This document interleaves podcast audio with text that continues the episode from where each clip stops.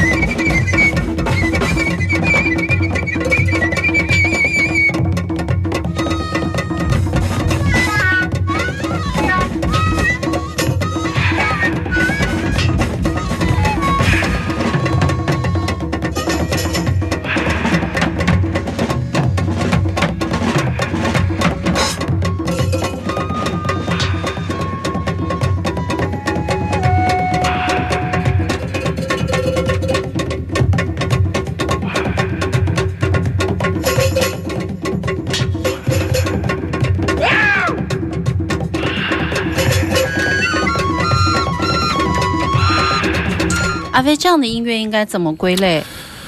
我觉得不神太像神，神性的音乐，只能说是 魔性。魔性的音乐。这是嗯七二年的 Pharoah Sanders 带来的一张专辑，在 Impulse 出版的。这个 Impulse 当时就说要做新的爵士 New Wave 爵士新浪潮，果不其然做出了这么棒的一个专辑。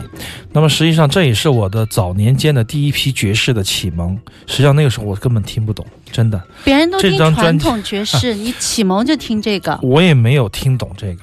我我也不能诗化我自己的经历，说我多早会，多有敏锐啊！我真的听不懂，因为我还做很多演出嘛。那个时候有演出的时候，才会接触到一些现场的感觉，我，才会觉得哎，即兴这个东西挺棒的。还有那种飞的时候，你情不自禁的被带动。嗯我觉得看演出也是很重要的学习的过程。绝对而不说办演出了。我经常看演出，看的时候你就会被一种东西吸引，然后音乐家做的一些桥段或者做的一些设计，你就会感受到它的力量。那么你在听音乐的时候，又会反过来影响你嘛？这是肯定的。法尔桑德斯、法老桑德斯、飞叔和我的同事安娜上两个月去了立陶宛。就看了法尔桑德是在亚洲演出，八十岁节吗？对对对，立陶宛的爵士音乐节，八十岁的桑德斯依然强劲，走不动了，坐在凳子上吹。但他吹的时候，就像换了一个人神采奕奕的，不吹的时候，就是另外一个老人，就是这样的。音乐延长了他的生生命，命给了他的生命以其他的意义，更丰富的含义。就像这首曲子一样，我觉得当你听进去以后，它的音乐是什么样的，你有时候就会不在乎了。你会进入一个忘我，或者说是有的更痴迷的，会进入一种比较痴迷、比较癫狂的状态。进入到一种精神的领域啊对对对。对嗯你可以在精神上跟他沟通，而他的演奏实际上挺怪的。我觉得法拉桑呢是怎么说呢？你你可以在他的框架，他的曲子里面，比如说一首大曲，十八分钟的曲子，前十分钟你都觉得太平庸了，你会觉得这么些桥段乐句来来回回，完全没有一种先锋的感觉，知道吧？听着听着听着听着，突然间就变了，就变成现在这样了。就是他有这样的魔性，特别有意思，而且他是一个你可以在他的音乐里听到过去和未来。这非常重要。我觉得如如果只在一个人的吹奏里面、演奏里面，只能听到一种未来，就是他要做什么，他想要做什么，想要表达什么，他的一种颠覆式的一种先锋的姿态，还不够有血有肉。但你如果你你听到一个从 standard 过来的人，在 John Coltrane 时期，他就跟他一起在演奏 standard 经典曲的人，变成了现在的这个样子。你可以从他的曲子里面听到他所有的时光，所有的闪光点都在那一刻绽放。我觉得这种感觉是很棒的。就像我们听这个 Morning Prayer 早晨的祈祷者，你会觉得有一种神性在支撑你，然后去感受。除了感受就是感受，你不需要再听了，就去感受其中。把自己的声音，把自己的耳朵变成现场的一个物件，去感受它们。我觉得这也是一种很高的享受吧，很高级的享受。那么这张专辑大家可以去找一找，我觉得比较好找，只是说很多年前我们拥有它的时候不太珍惜它，很多年以后你也许会通过我们的这次节目，把这盒磁带再翻出来，重新回味它，感觉它的力量和美。我觉得这种感觉让我们欣慰的一种现象。对嗯，我已经开始做了，因为阿飞最近老在听磁带，然后我就买了一个 磁带和 CD 二合一的一个小机器。对对对不，是磁带的问题，我觉得重要的是音乐，介质永远都是次要的。这样让我有理由可以翻以前的老东西对对听啊。介质的选择只是让你有一种听音乐的冲动，有一些强的刺激，在最终你会回到音乐中去，这种感觉是超棒的。